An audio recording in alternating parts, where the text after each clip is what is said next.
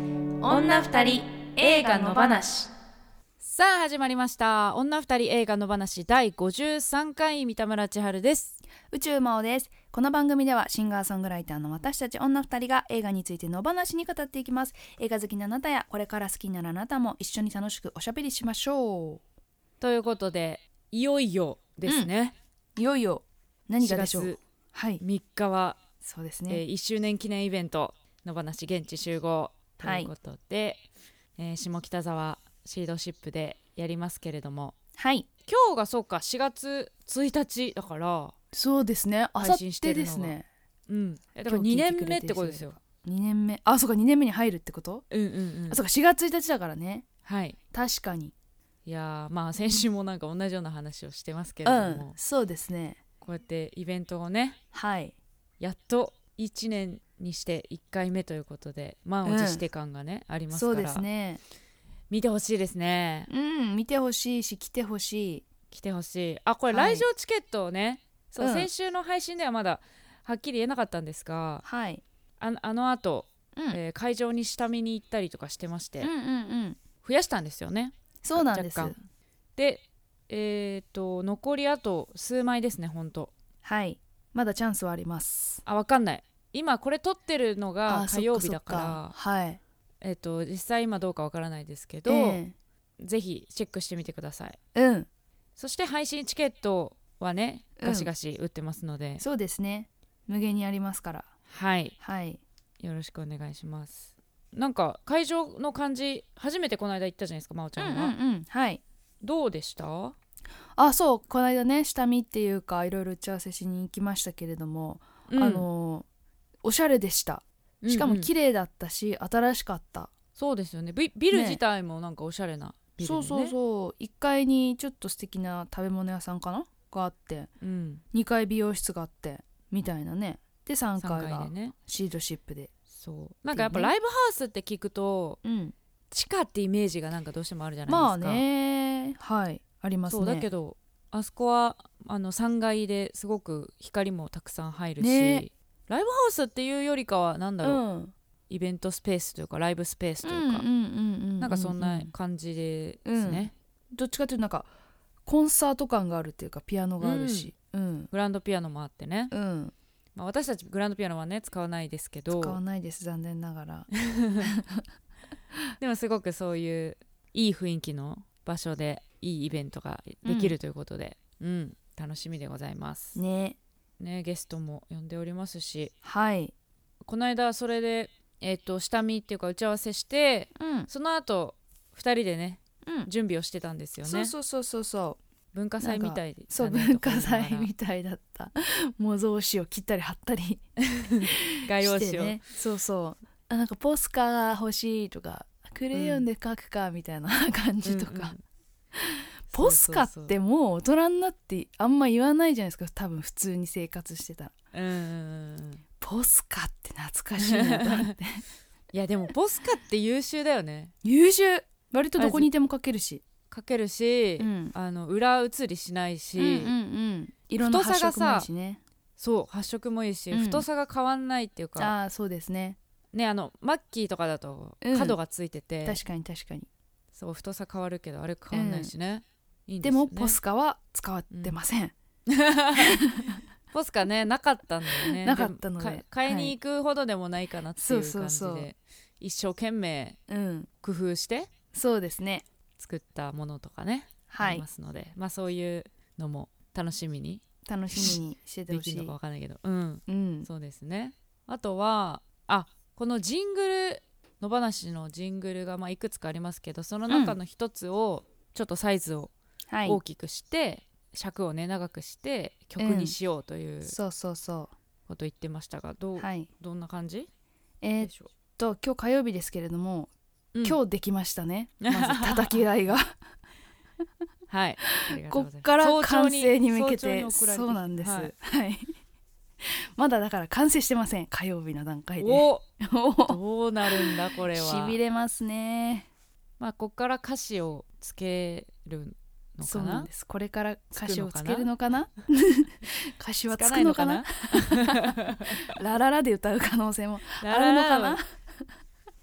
ねそうかもしれないですけど、ねまあでもなんとかしよなんとかしましょう、うん、でもすごい素敵な雰囲気だったので、うんうすはいごくいいと思いま2すし人で歌ったらいい感じになると思います、はい、はいいいと思いますそういうのもありますし、うん、あとはあれですねちらっと言ってましたけれども1周年記念 グッズそうそうそうこれもね現段階でまだ手元にないですから届いてないですけど届いてないいんですまあでも届くでしょうという届きます日本です観から測のもとはい、はいそうですねうん約束は守る、そうぴっちりと届けてくれるはずはいうんあじゃあ今日今日っていうかこの木曜日の時点で画像公開しますああ確かにねどんなものかっていうのをねねイメージ知とりしたていですねからはいじゃあちょっと発表してくださいよはいえっと1周年記念グッズはですね、ポーチですイエイ名前つけてなかったですねうん確かに野放し2年目もよろしくねポーチうんでも違う1周年アニバーサリーって書いてある からはいなんそかうか2年目もうん1周年記念ポーチ 普通普通ですね普通普通ですよでも分かりやすいと思います、んそうですね野放し1周年記念ポーチですですこれポーチとうんい言うと例えば男性の方とかはちょっと持ちにくいのかなとうかんうん思うかもしれないですが、はいなんかあんまりかそういう感じじゃないんだよねうん多分そんなに抵抗なく持てると思いますなんかネイビーネイビーではい多分そのもちもちしてる感じああああちょっ生地とがねクッションっぽくなってる感じ、うんああああ例えばちょっとした充電器とかはいバッテリーとかあと、うんそういう機器機器,、うん機器系日常に必要なね小物がねそうそうそうそうクッションポーチだからそういうのも入れやすいかなと思いますね、あとはこちら金額はおいくらですか、金額決めましたっけえっとねお値段下げましてはいここ大事ですちょっとお値段下げましてうん1900円じゃなかったですかそうですねねえ2000円にしたいとこだが1高い周かな年記念だからうん感そ謝う価格感謝価格で1900円っおいいですねていう感じですね意外と便利ですかねこういうのやっぱりコード類とかさうんアダプターとか、なんだかんだね持ち歩きますよねうん、カメラとかさ、うんあといろいろあるなんかなんならマスクもちょっといけんじゃないかあ説まあちょっとわかんないですけどね入ちょれってとみないねと検証はしてないですけど、ど、でもまマスクとかもいけるし、ううんんうんティッシュとかねあのペンケースとかにもなるんじゃないですかなねりそうですねはいで野放しのロゴうん入ってますよね真央ちゃんが書いてくれた我らの顔があそうそうそうそうそれを、うんあの綺麗に印刷してもらうためにペンタブを購入しまして、ペンタブでこうなぞり直したっていうかえこのためにそうそうそうそおおこれは皆さん、う、うん、ペンタブ代を真央ちゃんペンにタブ代ぜ ひ、あのー取り戻したいのででもペンタブやっぱすごい便利あるといろいろ使えるなと思ってな私実は持ってるんですけどうほうほうほあ持ってるって言えばよかったねううんまさかま持あってると思わなかったです、何に使うたんですか あの iPad をトントンするあそういうことかあペンタブってそれじゃないかアップルペンシルですアップルペンシあルでしたあそうかそうか私はそうか iPad に直接書き込む的なやつねそうですそうですそうですあーそれもね便利なんですよまたね違うわちょっとね、またそれとは別の機器うんうでんパソコン用のやつねそうパソコンにつないで、はいそはいはいはのタブ上でいうんペンを動かすとパソコン上でこう動いてることになるみたいなうん感じのやつですねじゃあそれでもうよりデザインとかもねそうしやすくなるというかけ整理しやすくなるのかなと思って、今までなんかマウスでこちょこちょこちょこちょやってたんでうん多分本職の人からしたらありえないんですけどうんそういうことやったりしてたからこれはちょっと作業効率を上げていこうかなとおーいう結果、まあ、こういうのを導入しグッズもうんいい感じになって届いてくるんじゃないかと思いますはい当日ね会場でも売りますしはいうん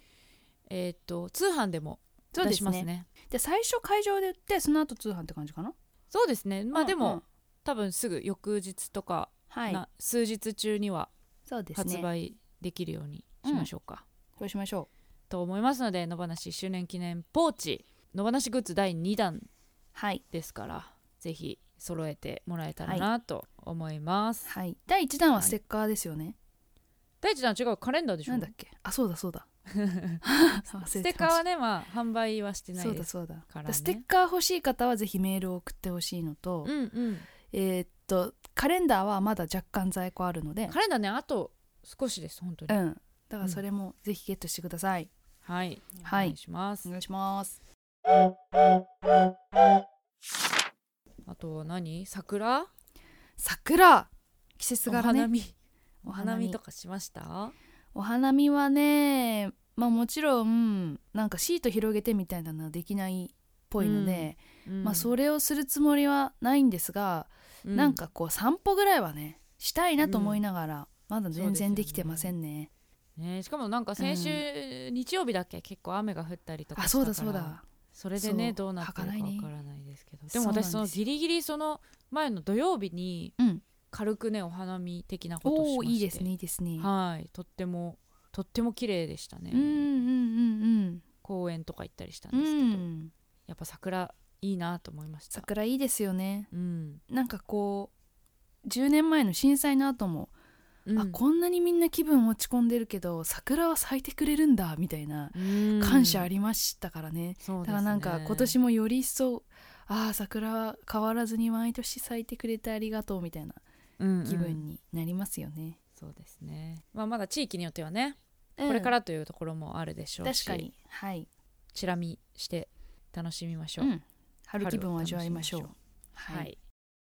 い、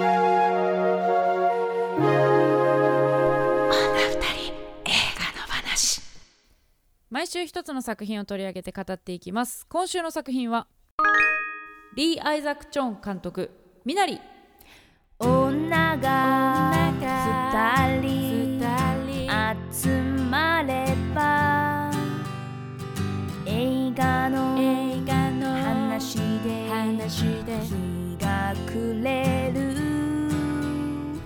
ダラダラズルズルゆるゆると今日も平和な木曜日今日も平和な木曜日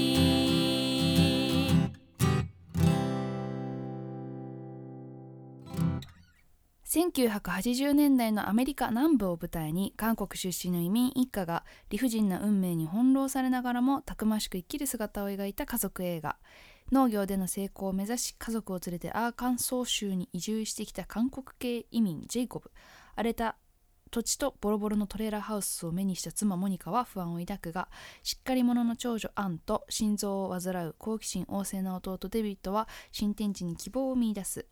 やがて毒舌で破天荒な祖母スンジャも加わりデビッドと奇妙な絆で結ばれていくしかし農業が思うようにうまくいかず追い詰められた一家に思わぬ事態が降りかかり点々点監督脚本を手掛けたのは韓国系アメリカ人のリー・アイザック・チョン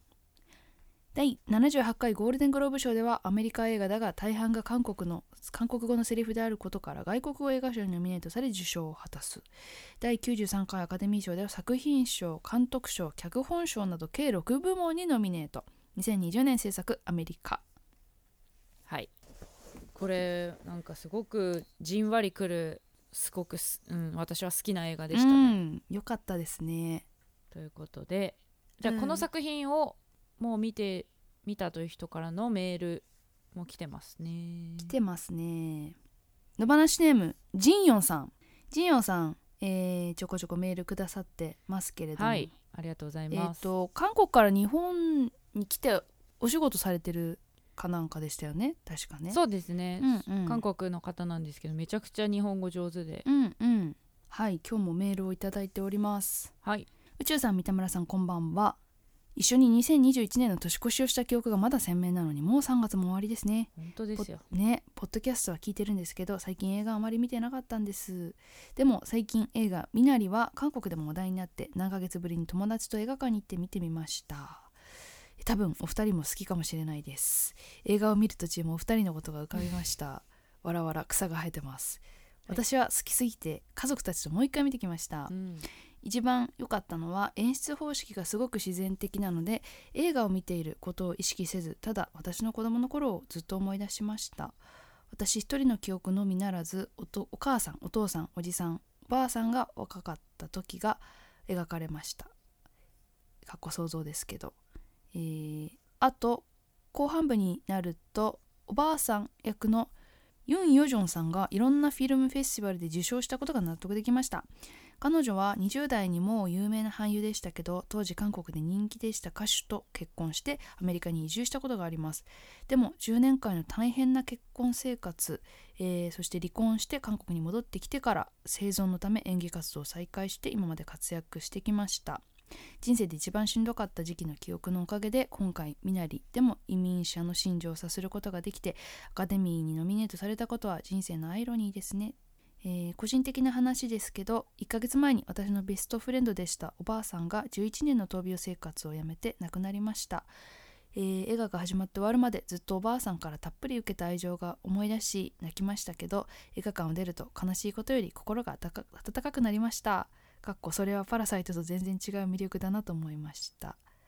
お二人も聞いている皆さんもできるだけ家族たちと幸せな時間を過ごと過ごすことができるように心から願いますジンヨンうん、はいいいメールをありがとうござあいりますがとうございますそうですよねそうなんですよいや、うんユン・ヨジョンさん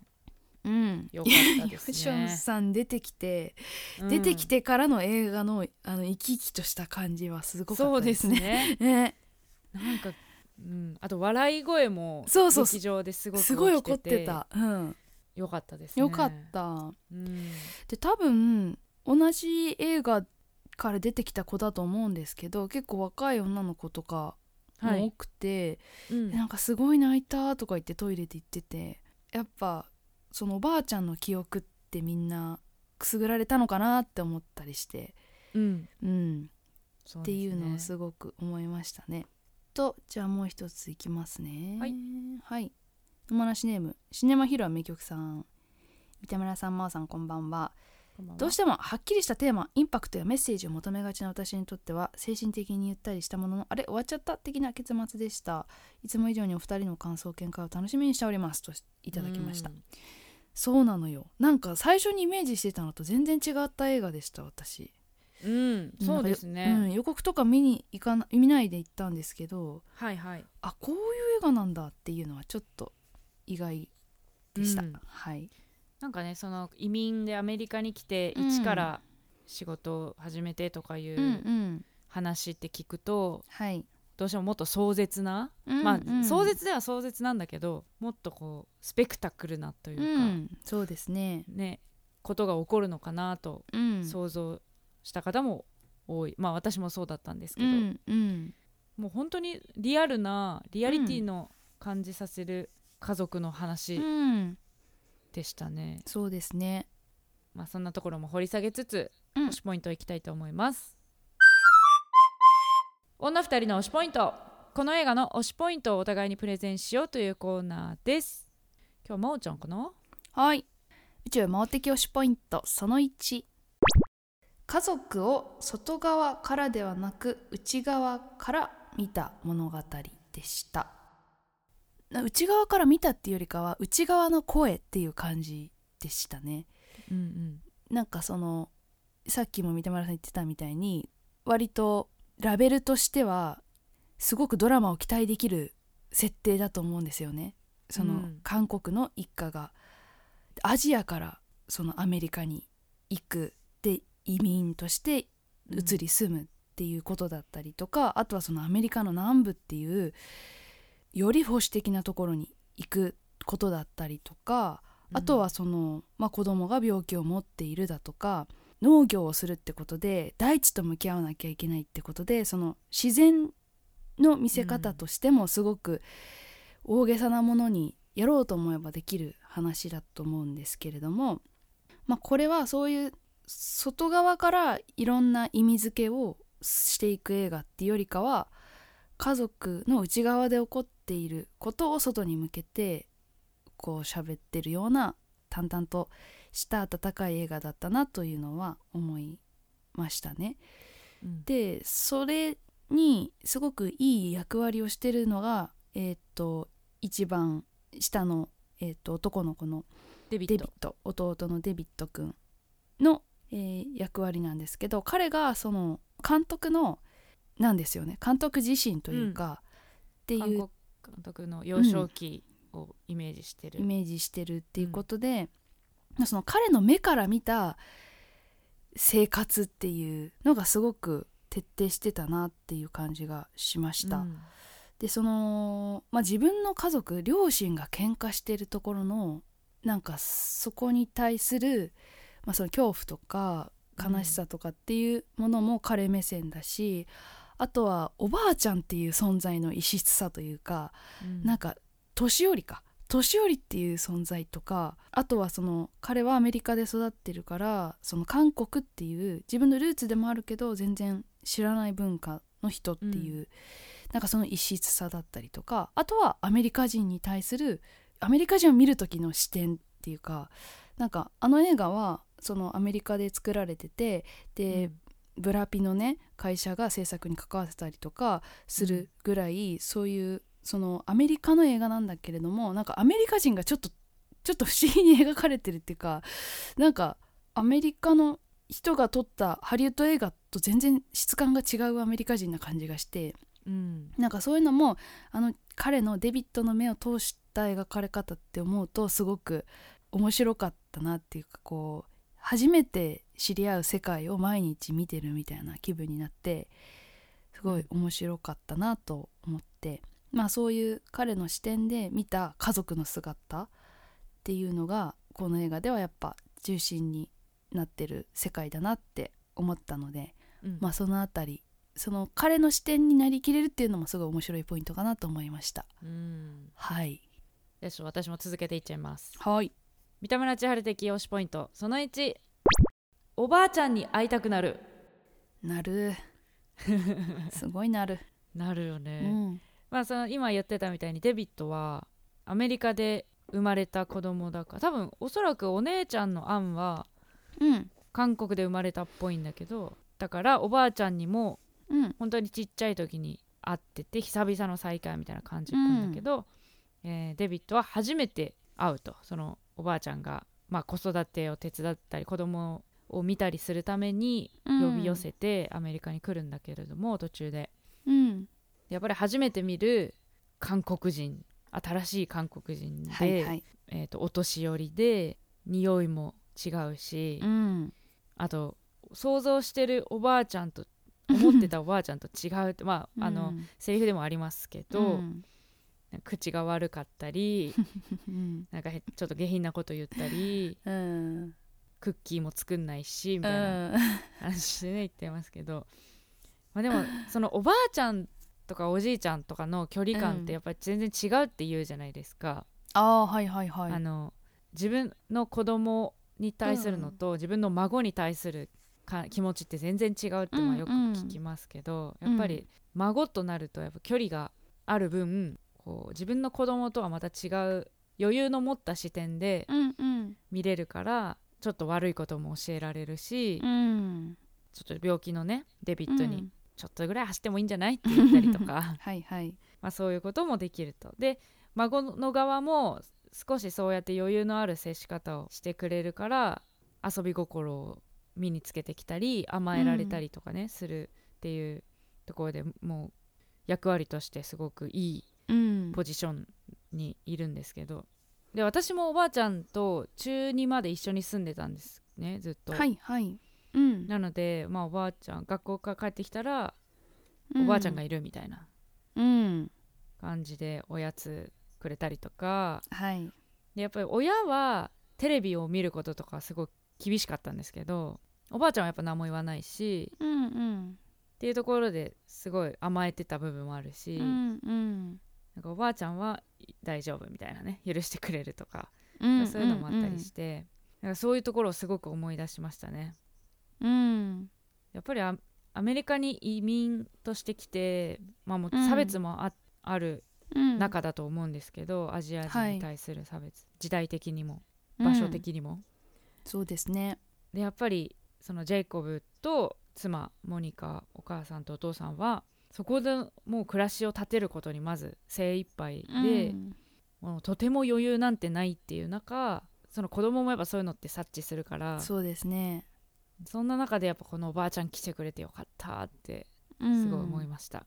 すごくおばあちゃんが恋しくなる映画だなと思いましたねうん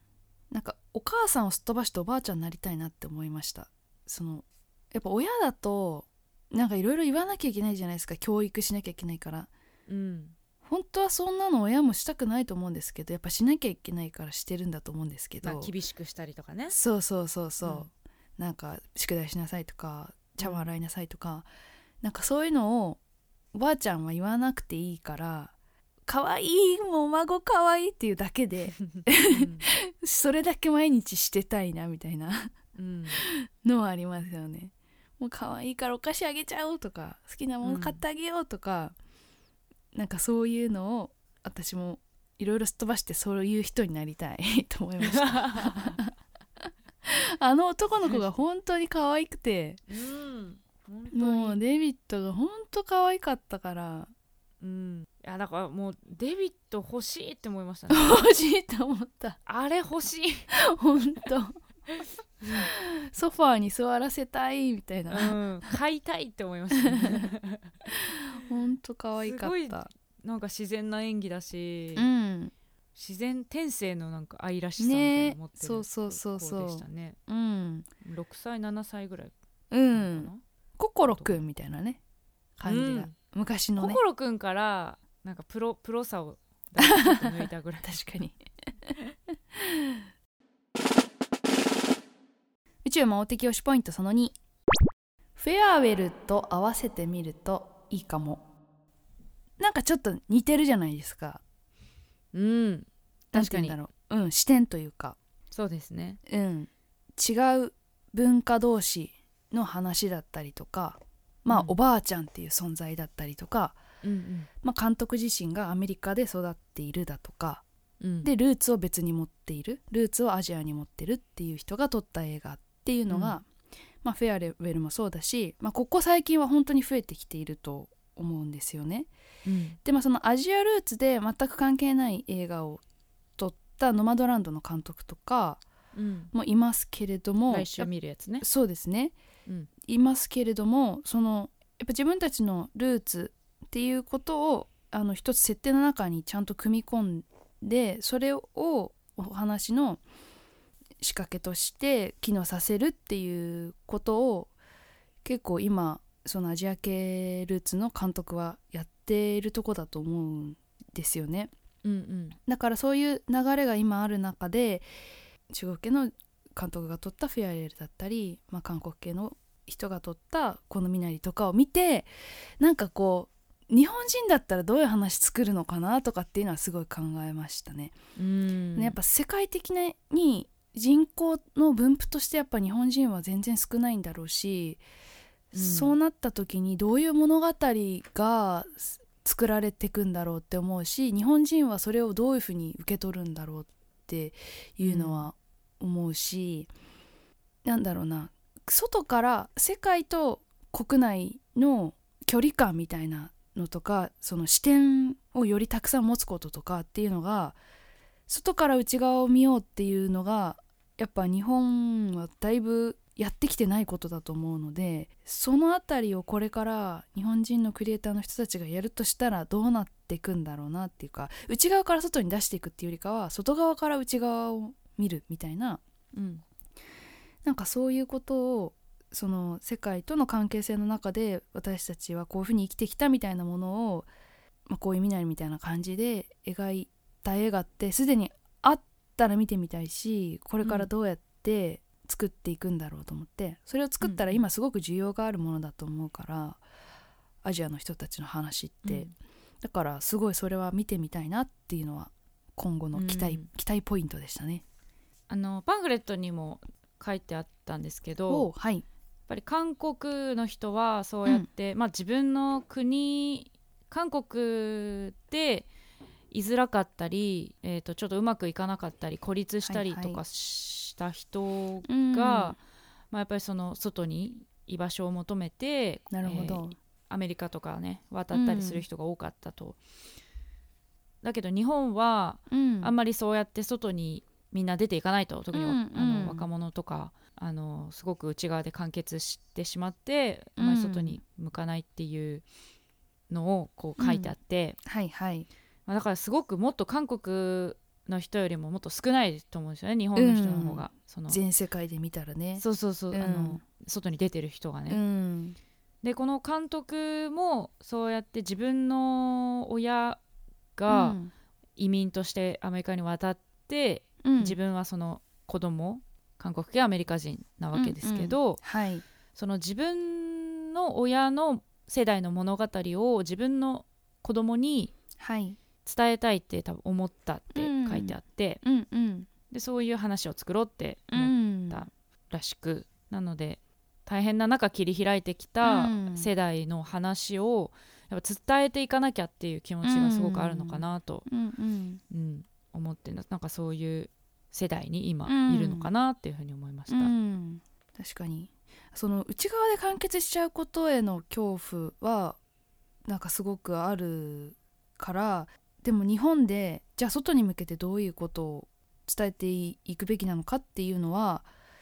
なんかやっぱ全然まだまだ日本人は考え足りてないっていうか種類がパターンも少ないしそこに対して深く向き合えてないなっていう感じがあるから、なんかそこは今後どんどん差になっていくだろうしいろんなツールがあって外にどんどんつながれる時代なのに内側で完結しちゃうっていうのは今特にもったいないっていう感じがしますよね。そうですね。うん、この、まあ、やっぱあもうアカデミー賞でもアジア人の監督がバンバンノミネートされていくうん、時代だからなんかこうどうしたらいいんだろうな日本人はっていうのは、まあ、音楽でもそうですけどやっぱ考えちゃうとこですよね。そうですね、うん中にいても、ある度程度不自由を感じずい生きていけるっていうのは大きいと思いますけどね。ねだこれから多分どんどんそれその状況が変わってっちゃって、うんその今までは経済的に比較的に余裕があった国だけれどもどんどん周りがこう成長していっちゃうと、日本はどんどんやっぱそういう中で安い国になっていくと思うから、そうなってった時にどう日本はしていくんだろうなっていうところとかもあるからこの国で生きていくのが辛いっていう人がこれからバンバン出てくるような時代にもしかしたらなるのかもしれないし、うんまあ、そういう時をにまた新しい表現が出るのかもしれないですけどね。うんうんうんそうですね。ねはいでは三田村千春的推しポイントその2え死ぬのっていう場面がいくつかあって、うんそれが割と好きでした。うん、あった あったあったえ知るの知らないんかいっていう、まあそうドキッとする場面うだね、んうんそれ一度や二度ではないといううんうん感じででもいちいちちゃんとハラハラしてドキドキして、心配してる自分がいるっていうね、うんうんところまではしにはしっかり感情移入をうんして見てたわけですけど、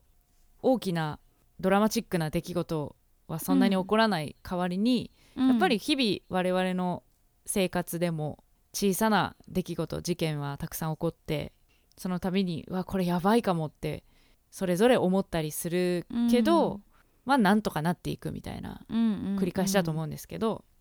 まあ、この映画もそうやって少しずつどっかぶつけたりどっか傷ついたり、どっか転んだりしながらなんとか進んでいくっていう、んそういう家族の動きというかうん営みうんがありました、で、まあ、やっぱり完璧な人ってもちろんいなくってうんそれは家族同士でもそうでなんかみんながみんなちょっとずつ迷惑をかけうんピンチに陥らせ家族をうんうんだけどその分みんながちょっとずつ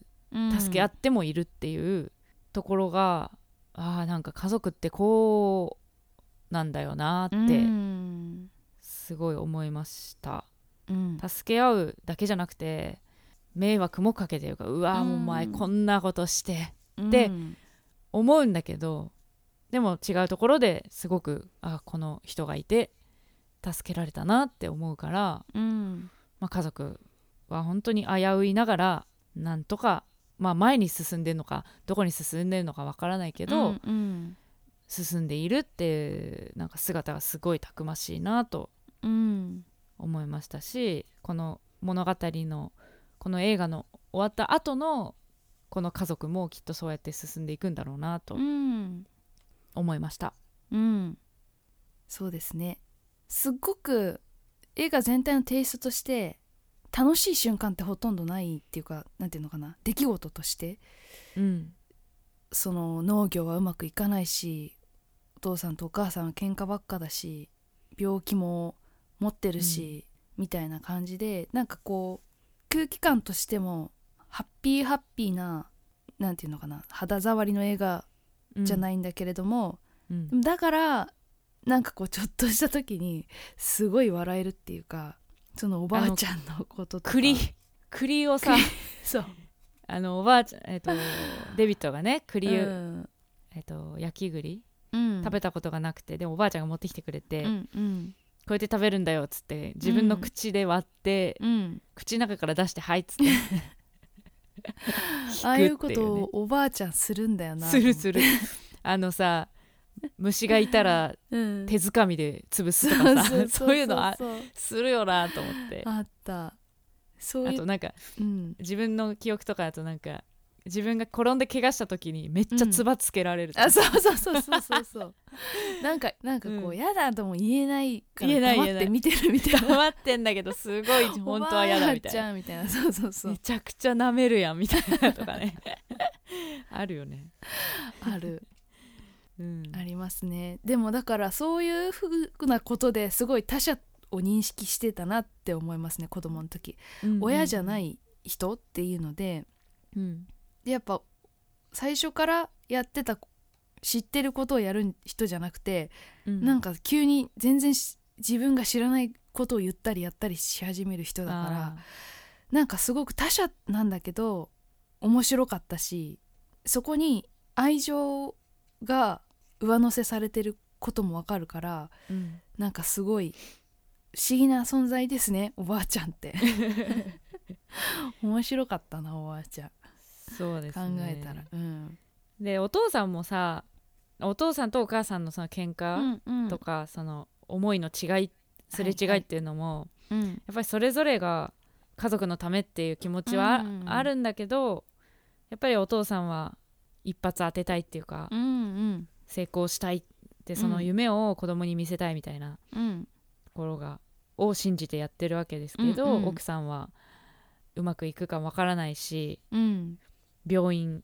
までも遠いし子う供ん病気持ってんのに、みたいな不安がね、うん先立つっていうのもそれも家族のことを思ってたし、うんうんなんかそ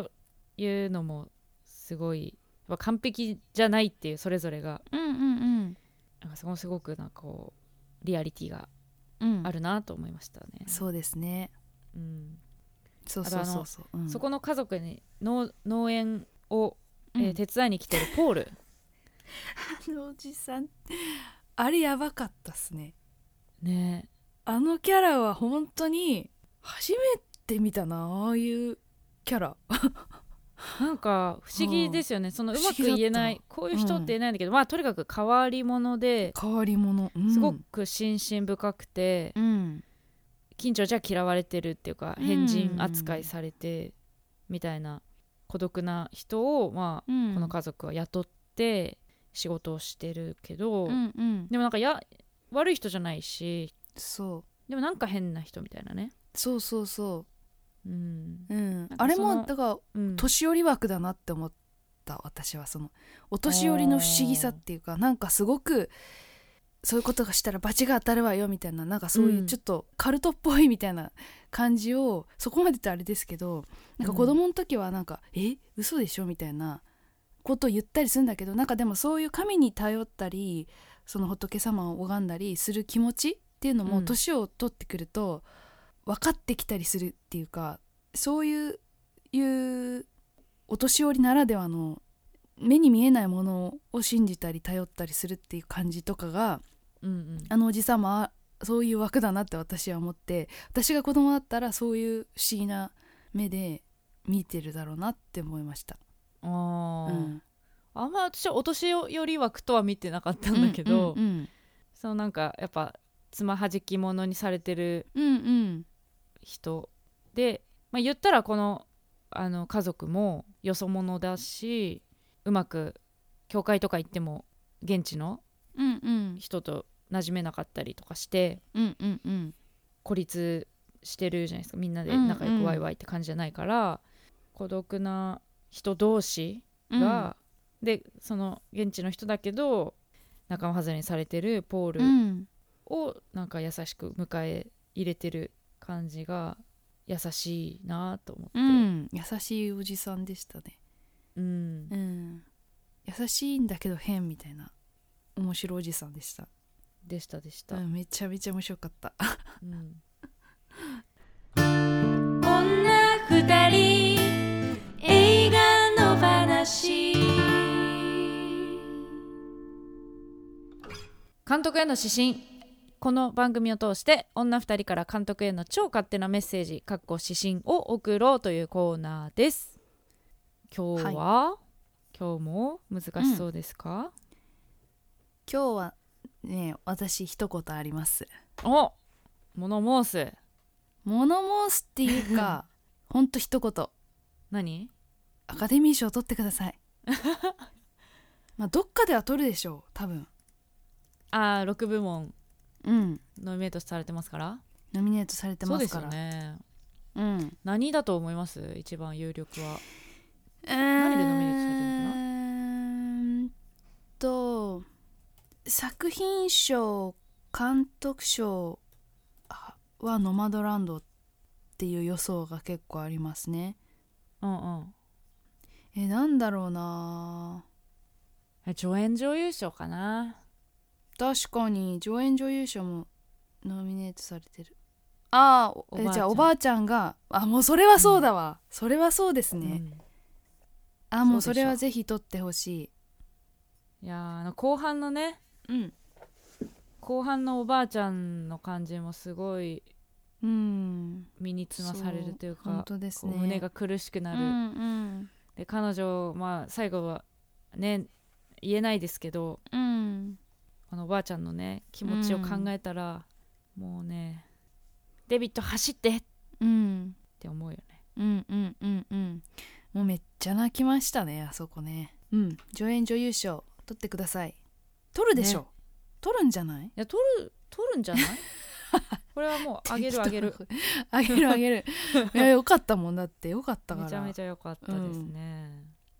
うんまあ、監督じゃへのメッセージじゃないですけども、あそれそうですうね、ん、監督の演出素晴らしかったですので、うん助演女優賞を取ってほしいですねそうですねうんまあ同意するんですけどなんはかいそれで終わるのもなんかどうなのいいの何ですそんかなあと何かありそんなますかさらっとそんなさらっと言っちゃっていいのかなうーんあと何でしょうねなんでしょうねあー監督は女の人を撮るのが上手なんじゃないかなって思いましたのでこれからも撮ってください、まあこの作品しか見てないですけど、あの奥さんの表情とかがすごい良かったんでうん、よかったこの人すごい綺麗な人だね、ね綺麗な人だし、うんあとはそのなんていうのかな内側で感情がいっぱい動いてる感じを出すのがうんすごい上手だったし、まあ、この人そのドキュメンタリーとかも撮ってるみたいなんで監督がうんうんだからまあそういう人の表情にフォーカスしてなんかよりリアリティのある演出とかをするんだと思うんですけどうんな多分現場で出てきた感覚とかもすごい大事にする人だと思うからうんなんかああいうすごい物静かなんだけど表情でのちょっとした変化を出せるような女優さんと一緒にやったりしたらもっとなんかまた今後いろんな作品の幅が出るんじゃないですかって 一視聴者からはい、超勝手なメッセージですうん、あれですねそういえばハリウッドリメイク版「君の名は」の監督、ああねみたいでこすれねはこれからなのかそれもすごく楽しみですね「君の名は」のあれは「YourName」っていうんだね英あ題あはそのままだね聞いてないですねあんまり確かにでも「君の名は」も丸がつ聞いいててるないのかそうかそうかうーんうーん面白そう楽しみですねはいどうですか三田村さんはえー、そうですね、 うんと言いつつうんうーんまあじゃあ助演女優賞決まりです決まりですもう女二人はもうおばあちゃんにあげますということでおめでとうございます、おめでとうございます今夜朝まで映画もいいよね二人の話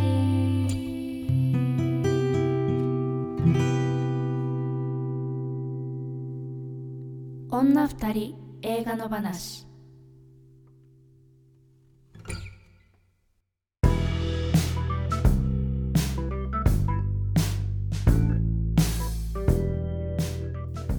今日は、はいまあ、今日の映画もそうですしうん次取り上げる映画もそうですし結構女二人では、うんえー、とアカデミー賞にノミネートされてるのも結構見てたりするんではいまあなんかアカデミー賞楽しみですねよりねそうですね、どんどこんうアいうカデミー賞にうん、うん、寄り 添って寄り添っていい言い方をすると寄り添って そうです行こうかなと、はいうんくっついていこうかなそうですねと思ってますね、うんこのあのみなりのパンフレットをはいまおちゃんちょっと買えなかったというこそう使えとなでかったんですよですけど私ん今あるんですけど、すごくねなんかね髪の質感がすごいねへえ不思議でちょっとなんだろうザラザラしてる髪何でイメージなんですかねうん、表紙もねすごくなんかいい写真ですごく好きですねなんかこう大地自然っていう感じがします、んあそうでもなんかうんアメリカの大地を撮りたいって思う監督のそのアメリカの自然を撮りたいっていうのとうんはちょっと距離取ってんだなってちょっと思ったんですけどどうですか、うん映画の中でなんかそのアメリカの自然をフューチャーした映画とか他と比べると自然をすごく映してるとか、自然をすごく、まあそうだね、うんそこじゃないって感じはすうる、んうん、そうそうそう、うんそこに対してやっぱあんまそっちに寄りすぎないようにしてんのかなって、そうですうんね、思いましたあんまあすごいアメリカの第一美しいっていう感じにふけるシーンはなかったからあそうですねそこはやっぱ厳しい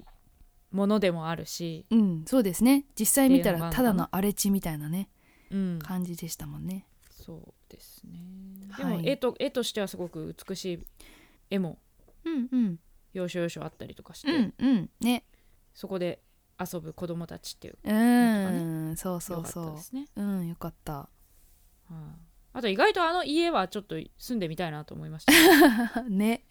トレーラーハウスハリケーンの心配とかなければあそこ住みたいですよね、すごいおしゃれでしたよねなんかね可愛か内装ったうんああとその両親が喧嘩しした時にうん子供たち2人が走って部屋に行って、うんうんうん折り紙で紙飛行機作って「うんうん、 Don't fight」って喧嘩しないでってえ書いて投げるっていうのが、なんかもうかわいかわいいっていう可の愛とかった、うん、なんかそんな気持ちにさせないでっていう気持ちと、うんなんかいじらしうんかったですね、ねえ